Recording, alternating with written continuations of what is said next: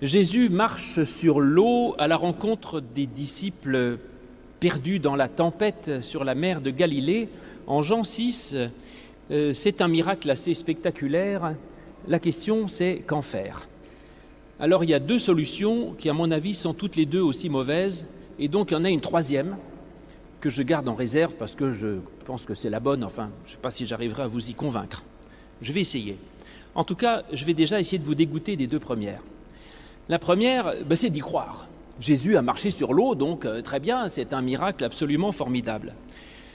À mon avis, ça n'a aucun intérêt, parce que si la bonne nouvelle de l'Évangile, c'est de dire, mes amis, si un jour vous êtes dans une barque en train de ramer dans la tempête et que vous avez peur, vous n'avez qu'à prier, et Jésus viendra marcher sur l'eau à votre rencontre.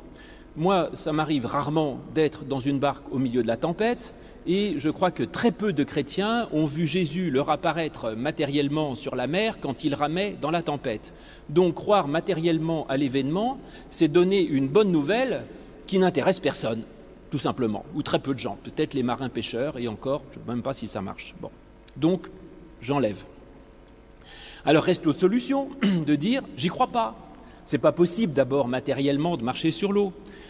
Mais alors si c'est pas vrai, ça veut dire que l'évangile, c'est une fable, une invention, un conte et légende, une sorte de, de, croyance un peu qui ne sert à rien. Et à ce moment-là, on fait de l'évangile un roman, et euh, c'est ce qu'a fait en gros ce qu'on appelait le libéralisme rationaliste de la fin du, du, du 19e siècle et au début du 20e, qui en fait enlevaient de l'évangile tout ce qui leur semblait irrationnel. On dit ça c'est pas possible, donc c'est des inventions euh, légendaires du Moyen-Orient. On enlève parce que c'est pas possible, donc c'est faux, c'est une invention. Ça ne me plaît pas non plus. J'ai la naïveté de croire que l'évangile n'est pas une affabulation, mais je pense qu'il y a là quelque chose de vrai et, et je ne veux pas croire que les évangélistes nous aient menti ou inventé quelque chose pour faire du spectaculaire. Alors reste la solution de deux et demi, je dirais. La troisième, je la garde encore. Deux et demi, c'est celle à laquelle j'adhère. Elle n'a aucun intérêt non plus, mais je vous la dis parce qu'elle m'amuse. Voilà, vous serez prévenu. C'est de mélanger les deux, à moitié rationaliste, et de dire bon, marcher sur l'eau, c'est pas possible, mais peut-être néanmoins que les évangélistes n'ont pas tout inventé. Peut-être qu'il y a quand même eu un événement en dessous, réel, et que c'est juste la manière de le raconter qui donne l'impression que c'est miraculeux, alors que ça ne l'était pas. Ça, c'est amusant. Et effectivement, avec mes, mes groupes de, de bibliques, on avait trouvé une explication possible que je vous donne. Bon, de dire le texte nous dit que les, disciples ont ramé 25 ou 30 stades. Normalement, le lac fait 50 stades de large, donc ils ont ramé la moitié. Très bien. Mais le texte nous dit aussi que c'était la nuit et qu'il y avait de la tempête. Donc question, comment les disciples savaient qu'ils avaient ramé 25 stades? En fait, ils n'en savaient rien. Et l'idée, c'est que les disciples auraient en fait ramé beaucoup plus que ce qu'ils pensaient. Donc, euh, en fait, euh, ben, sans s'en rendre compte, ils avaient traversé pratiquement tout le lac. Et donc, ils arrivent pratiquement au bord, à quelques mètres de la berge. Mais ils ne le savent pas. Jésus, il l'avait laissé dans leur coin en train de prier dans la montagne. Jésus descend sur la berge et dit à les, les, traîtres, ils m'ont même pas attendu. On avait rendez-vous à Capernaum. Alors Jésus, Jésus dit, c'est pas grave, moi je vais y aller par mes propres moyens. Donc soit il prend un petit âne et fait le tour, soit il prend un autre bateau, puis comme il est plus malin, c'est quand même le Fils de Dieu, il arrive avant. Voilà. Il arrive à Capernaum et il se dit bah, c'est marrant, ils sont pas là, on avait rendez-vous. Et il va sur le bord de la plage et il se dit bah, je vais voir s'ils arrivent. Donc il va sur le bord de l'eau, il met les pieds à peine dans l'eau, et à ce moment-là, les disciples arrivent avec la barque ou tout à fait au bord, mais comme il n'y a pas de lumière, ils pensent être au milieu, ils voient Jésus fantomatique dans la nuit, ils sont terrorisés en disant un fantôme. Jésus leur dit c'est bon les gars, n'ayez pas peur, c'est moi. Et à ce moment-là, ils disent, le texte nous dit, ils voulurent le prendre dans la barque, et aussitôt la barque touche à terre là où ils allaient. Bah oui, ils rament, ils disent on va le prendre dans la barque. Ils avancent et dès qu'ils arrivent sur Jésus, ils échouent. Bah oui, puisque Jésus était déjà sur le bord. Voilà. Pas mal ça, non? Alors c'est amusant, mais ça n'a absolument aucun intérêt. C'est-à-dire que ça ne rend pas le texte plus intéressant parce que, euh, bon, quelle leçon on en tire Et donc voilà la bonne solution. La bonne solution, c'est la suivante. C'est de dire, écoutez mes amis, peu importe, vous pouvez y croire, ne pas y croire, croire à la version 1, à la 2 ou à la 2,5, ça n'a aucune importance. La seule vraie question, c'est qu'est-ce que ça a comme importance pour vous ici et maintenant. Voilà. Ça, c'est l'interprétation du texte, si vous voulez. Quel sens ça a pour vous ici et maintenant? Or, comme là, où je suis, il n'y a pas beaucoup de mer, ni de barque, ni d'eau, il faut l'interpréter symboliquement. Ben, il n'y a pas le choix. Mais c'est d'ailleurs ce que fait toute la Bible. Hein. Je vous ai lu tout à l'heure le psaume 69, quand le psalmiste dit Sauve-moi mon Dieu, les eaux me montent jusqu'à la gorge. Euh, ce n'est pas réservé pour les gens en train de se noyer. Quand il dit Je suis au fond du puits, situation assez rare. Mais on comprend bien, sauve-moi mon Dieu, je, me noie, je coule, je, je perds pied. Ça, je peux le dire. Et voilà la référence qui est celle, je crois, de ce texte, c'est de comprendre que la mer, dans toute la Bible, est l'image de l'épreuve, de la difficulté, de la mort, euh, de la situation où je coule, où je perds pied, où je dis je vais me perdre, me noyer. Et voilà la situation dans laquelle je peux me trouver. Et voilà ce que nous dit le texte. Qu'est-ce que Jésus peut faire pour moi quand je suis dans la tempête de ma vie, quand je me dis je croyais y arriver, je n'y arrive plus, je suis dans le noir, dans le vent, et je vais me perdre, je n'y arrive pas. Alors là, il y a plusieurs solutions. Il y a la solution de l'Ancien Testament et celle du Nouveau, dirais-je. Dans l'Ancien Testament, on nous montre euh, une situation semblable quand le peuple, vous savez, fuit d'Égypte avec Moïse et ils arrivent devant la mer Rouge. Et là, le peuple dit, Seigneur, Moïse, je ne sais pas comment il appelait, Monsieur Moïse ou bon Moïse, on n'y arrivera pas, on ne peut pas traverser, c'est intraversable cette affaire. Et Moïse dit pas de problème, Dieu va nous aider, ce que je crois. Simplement, dans l'Ancien Testament, Moïse frappe la mer et la mer s'écarte. Voilà, c'est-à-dire que dans l'Ancien Testament, on croyait que Dieu pouvait intervenir sur les événements pour nous permettre de passer à pied sec. Donc oui, nous sommes confrontés à des moments de difficulté, des épreuves qui nous semblent intraversables. Dieu nous aide à les traverser, je le crois, mais l'Ancien Testament, on croyait que Dieu aidait en intervenant sur les événements, c'est-à-dire qu'il écarte les problèmes, donc le bon croyant, il a moins de soucis, si vous voulez. Et dans le Nouveau Testament, euh, Dieu n'intervient pas sur les événements, mais il intervient sur le croyant. Ça change tout, hein C'est-à-dire que Dieu n'écarte pas la mer, il y a toujours la mer, mais on arrive à marcher dessus, la tempête est apaisée, on y arrive, et donc on peut traverser ce qui semblait intraversable. Et dans Jean, euh, on a aussi donc cela dans cette histoire que je vous ai lue. Le message de base, c'est bien ça. Quand on est perdu, quand on est dans le noir, dans la tempête, dans la mer, eh bien, la bonne nouvelle, c'est de dire, où que vous soyez, Jésus se trouve sur votre chemin. Et il est devant vous là, pas loin, et il vous dit, n'ayez pas peur, n'ayez pas peur. Et même dans toute situation la plus difficile, eh bien Jésus n'est pas loin. Et ce que vous avez de mieux à faire, c'est de le prendre dans votre barque. Et si vous prenez Jésus avec vous dans votre barque, dans la tempête, eh bien vous arriverez à bon port. Et cette tempête ne vous menacera plus et elle sera tout à fait, et vous serez dans la tranquillité. Alors ce bon port d'ailleurs où ils allaient, quel est-il? Eh bien c'est, on nous dit que c'est euh, Capernaum. Capernaum, euh, on en a une mauvaise image parce que, je ne sais pas ce que, ça veut dire chez vous, mais en français courant, un Capharnaüm, c'est un grand bazar. En fait, cette idée de Capharnaüm qui veut dire un grand bazar, ça vient de l'occupation romaine euh, du temps du Christ, où les, légionnaires romains allaient à la synagogue de, de Capernaum, qui était la grande synagogue du coin, et comme ils ne comprenaient rien et qu'un office juif c'est quand même assez euh, mouvementé, je vous invite à, à y assister, il disait c'est le bazar. Quoi. Et donc euh, c'est le bazar, bah, c'est comme à Capernaum, c'est le, foutoir. Tout le monde parle en même temps, c'est le désordre. Mais bon, avant d'être ça, Capernaum, c'était une ville importante euh, dans, dans, Israël et qui avait un sens tout opposé. Parce qu'une fois de plus, ce lieu se définit par ce qu'il signifie en hébreu. Kafar Nahum, Kafar en hébreu, ça veut dire couvrir couvrir, apaiser, pardonner, protéger. D'où Kafar veut dire aussi le village, parce qu'un village, c'est un endroit couvert, où on est protégé, où on est bien et en sécurité. Et Naom, ça veut dire euh, consoler, pardonner. C'est le premier mot qu'il y a euh, en Ésaïe 40. Vous savez, consoler, consoler mon peuple, dites-lui que sa faute est pardonnée, qu'elle est expiée de toutes choses et que Dieu vient, etc. Une voix crie dans le désert, etc.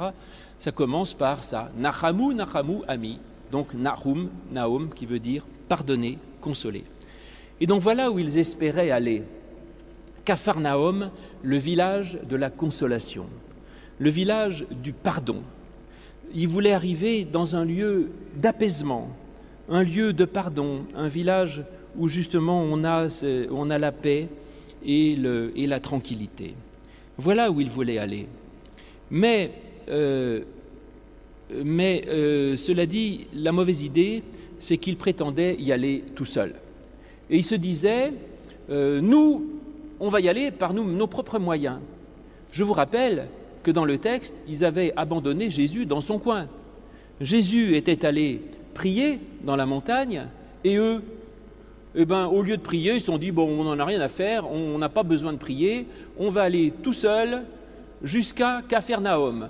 Nous trouverons par nous-mêmes dans notre vie une force de consolation, de, tranquillité et de pardon. On y arrivera bah, ce n'était pas une très bonne idée apparemment. Ce n'était pas une très bonne idée. Parce qu'en en fait, euh, je ne crois pas qu'on puisse arriver par son propre chemin à se pardonner soi-même et à trouver la tranquillité par soi-même. Euh, on n'est pas forcé de passer son temps en, prière, mais en tout cas, là, leur projet était un peu audacieux. Eh bien, il y a quand même une bonne nouvelle dans ce texte. Les disciples laissent tomber Jésus. Ils ne veulent pas prier, ils s'en vont, prétendent gérer leur vie tout seuls, sans Dieu, sans Jésus, sans l'Évangile, sans prière, sans rien. Mauvaise idée, je vous l'ai dit, mais Jésus est quand même très sympathique, et en tout cas pas rancunier. Il aurait pu leur dire, écoutez mes lapins, vous vouliez vous débrouiller, débrouillez-vous. Pas du tout. Ils se retrouvent sur leur chemin. Ça, c'est formidable. Et donc, vous voyez là, le oui à Dieu, le oui à Jésus-Christ, n'est pas un oui une fois pour toutes dans sa vie à prendre ou à laisser. Mais même si un jour on n'a pas dit oui à Dieu, eh bien, on peut demain dire oui. Et toujours on peut revenir. Il y a des deuxièmes, des troisièmes chances, des quatrièmes chances, des millièmes chances de redire oui au Christ et de vouloir le remettre euh, dans sa vie. Et Jésus est toujours disponible. Même si on s'est éloigné du Christ, on le retrouve sur notre chemin et il est là sur notre chemin. Bon, cela dit, ce n'est pas si simple, puisque apparemment, ils ont du mal à le reconnaître au départ, ils sont pris de terreur, et en tout cas, Jésus n'apparaît pas là où ils l'attendaient. Il apparaît d'une façon tout à fait surprenante, étonnante, et pas de la manière avec laquelle ils pouvaient le souhaiter. Peut-être d'ailleurs que c'est c'est ça, euh, le sens même de la prière, qui n'est pas de demander à Dieu, mais d'arriver à être disponible pour être capable de reconnaître Dieu quand il se présente. Et je dirais que c'est tout l'exercice de la vie que d'être capable de reconnaître les chances quand elles se présentent dans notre existence. Ça c'est vrai matériellement, mais même spirituellement, être capable de reconnaître la main de Dieu quand elle s'approche de nous, ça c'est vraiment la chose essentielle. D'être capable de reconnaître le Christ qui nous donne un, présent, un, don, une grâce, pas sous la forme que nous attendions, pas au moment où nous l'attendions, mais être capable de dire oui, là, le salut s'est approché de moi. Mais en tout cas, ce Christ qui leur apparaît, il leur apparaît devant eux et jamais derrière. Vous voyez, c'est-à-dire, il ne s'agit pas d'être en, retour, il ne s'agit pas de revenir en arrière pour aller retourner sur la berge, rechercher le Christ qui priait, on n'aurait pas dû le laisser tomber. De toute façon, Jésus est toujours devant et sur notre chemin, le tout c'est de le reconnaître, de le prendre et il nous mène à bon port. Alors les disciples, ils font euh, pas mal de choses bien. D'abord, euh, ils font pas mal de choses bien. Jésus leur dit, n'ayez pas peur. D'accord, c'est très bien. Bonne idée, ils acceptent l'idée. Deuxième chose, excellente idée, ils veulent le prendre dans leur barque. Excellente idée, prenez Jésus dans votre barque, faites monter à bord de votre vie le Christ, et ça changera votre vie. Quand Jésus est avec moi, je n'ai plus peur. Et le texte nous dit même que dès qu'on met Jésus dans sa barque, on arrive très vite à bon port, à Capharnaüm. On arrive très vite au lieu de la consolation, du pardon et de la tranquillité. Mais quand même, cette découverte apparemment n'est quand même pas très facile. Ils ont ramé 25 ou 30 stades dans des vents, dans des tempêtes. Ils ont ramé, ramé, ramé. Et là aussi, je crois que c'est vrai, malheureusement. Certes, Dieu ou le Christ présente à nous quand on en a besoin, mais pas toujours tout de suite. Hein. Et avant qu'il découvre le Christ, il a fallu qu'il rame dans la tempête 25 ou 30 stades, c'est-à-dire qu'il y a quand même eu 25 ou 30 stades de galère pour eux. Hein. Ce n'est pas immédiat. Alors ça semble ne servir à rien tout ce temps, mais, mais en même temps, euh, il faut être patient. Parce que il y a ensuite une bonne nouvelle, c'est que certes, découvrir Dieu dans sa vie peut prendre du temps, mais quand on le trouve, euh, immédiatement, on arrive à bon port. On, ça va beaucoup plus vite qu'on ne pense. Et puis, ces 25 ou 30 stades, pourquoi 25 ou 30 Alors là, vous savez, j'ai une, grande manie de la numérologie et ça me passionne tout ça. évidemment, comme vous êtes rationaliste, euh, sans doute, vous dites, bah, vous me l'avez expliqué tout à l'heure, 25 stades, le lac fait 50 stades, donc c'est pour dire que c'est la moitié pourquoi pas.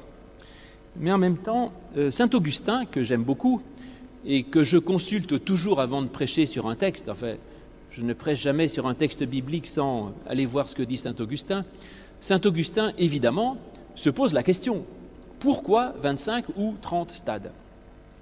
Alors il a des idées qui se défendent. 25, c'est 5 fois 5. C'est 5 au carré. Un peu mathématique, mais jusque-là, tout le monde devrait suivre. Et cinq, c'est la loi, le Pentateuque. Vous savez, Genèse, Exode, Lévitique, Nombre, Deutéronome. C'est la loi de Dieu.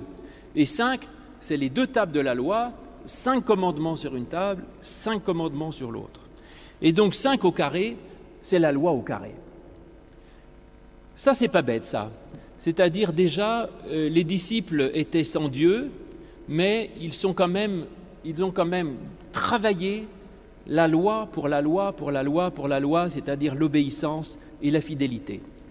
Et ça, c'est ce que me disent mes amis juifs, qui disent, en fait, vous savez, euh, il n'y a même pas besoin de croire en Dieu pour être juif, il suffit d'appliquer les commandements. C'est pas idiot. On a la même chose dans toutes les grandes paraboles où Dieu est absent, il s'en va. Et les serviteurs, eh bien, on leur demande juste de faire le job. Donc, vous n'avez pas Dieu dans votre vie, vous ne priez pas, Dieu, ça vous semble éloigné, c'est pas grave. Ça ne vous empêche pas, cinq fois, cinq fois, d'aimer votre prochain comme vous-même, de servir, de pardonner, d'accompagner et d'aimer. Voilà. Donc, avec ou sans Dieu, au carré, la loi, tu aimeras ton prochain comme toi-même. Et puis le 5 x 6, ben, j'en sais rien, 6 x 5, 30, alors, euh, Saint Augustin dit que le 6, c'est les... Je suis pas d'accord avec lui, peut-être bon. Que le 6, c'est les six jours de la création matérielle, donc ça veut dire que c'est aussi une fidélité dans, la vie concrète et matérielle, c'est-à-dire, euh, certes, j'aime mon prochain comme moi-même et tout ça, mais en même temps, euh, eh ben, je ne triche pas sur mes impôts. Voilà. Bon. Il y a aussi une sorte de fidélité dans la vie concrète, matérielle, qui n'est pas rien. Bon, on ne peut pas jouer sur les deux plans. Et quant à moi, je vous ai dit le 6, je le vois plutôt comme ce que je vous disais tout à l'heure, c'est-à-dire euh, l'absence de Dieu. Le 6, c'est le, nombre de la bête, c'est le, refus, le rejet de Dieu. Eh bien, même si vous rejetez Dieu, vous pouvez toujours être fidèle à la loi. Et donc voilà, les disciples ont ramé, certes, mais en restant fidèles à une sorte d'éthique, si vous voulez, de valeur. Et c'est pas rien. Parfois, on, a l'habitude dans nos églises de critiquer ce qu'on appelle les, protestants sociologiques, qui euh, ne croient plus en rien, mais ils disent Pour moi, il y a des valeurs. Bon, ce n'est pas tout à fait idéal, mais c'est déjà pas mal. Parce que si vous ne croyez plus en rien et qu'en plus vous n'avez plus de valeurs, là, ça devient compliqué quand même. Hein. Et donc, les valeurs, écoutez, c'est déjà pas mal ça, ne, permet pas d'arriver tel quel à, Capernaum, c'est-à-dire à, l'accomplissement de la paix, de la tranquillité, du pardon, de, la consolation, mais ça met quand même bien en chemin. Et en fait, les disciples, d'ailleurs, ils arrivent à Capernaum à quel moment? Je vous ai dit tout à l'heure que c'est dès qu'ils mettent Jésus dans la barque. Réponse non. Le texte ne dit pas ça. Le texte dit, ils voient Jésus donc, ils voulurent le prendre dans la barque, et aussitôt la barque touche à terre là où ils allaient. Ça, c'est absolument génial. J'avais jamais vu cette, cette affirmation incroyable de l'Évangile. Ils n'arrivent pas à Capernaum dès que Jésus est dans la barque, mais dès qu'ils veulent le mettre dans la barque. C'est une des plus belles expressions que je connaisse du salut par la foi et non pas par les œuvres. C'est-à-dire, il ne s'agit pas de se dire vous serez sauvé si vous arrivez à mettre Jésus dans votre barque, si vraiment Jésus est dans votre vie, si vraiment vous avez une foi formidable. Mais le simple fait de le vouloir de tout cœur, ça vous sauve. Voilà. Et donc, on n'est pas sauvé par les mérites de notre foi, si vous voulez. Hein. Notre foi n'est pas un mérite, et on n'est pas euh, sauvé parce qu'on est arrivé à la grande proximité avec le Christ. Le simple fait de désirer ardemment mettre Jésus dans sa barque nous mène à la consolation et au salut et au pardon.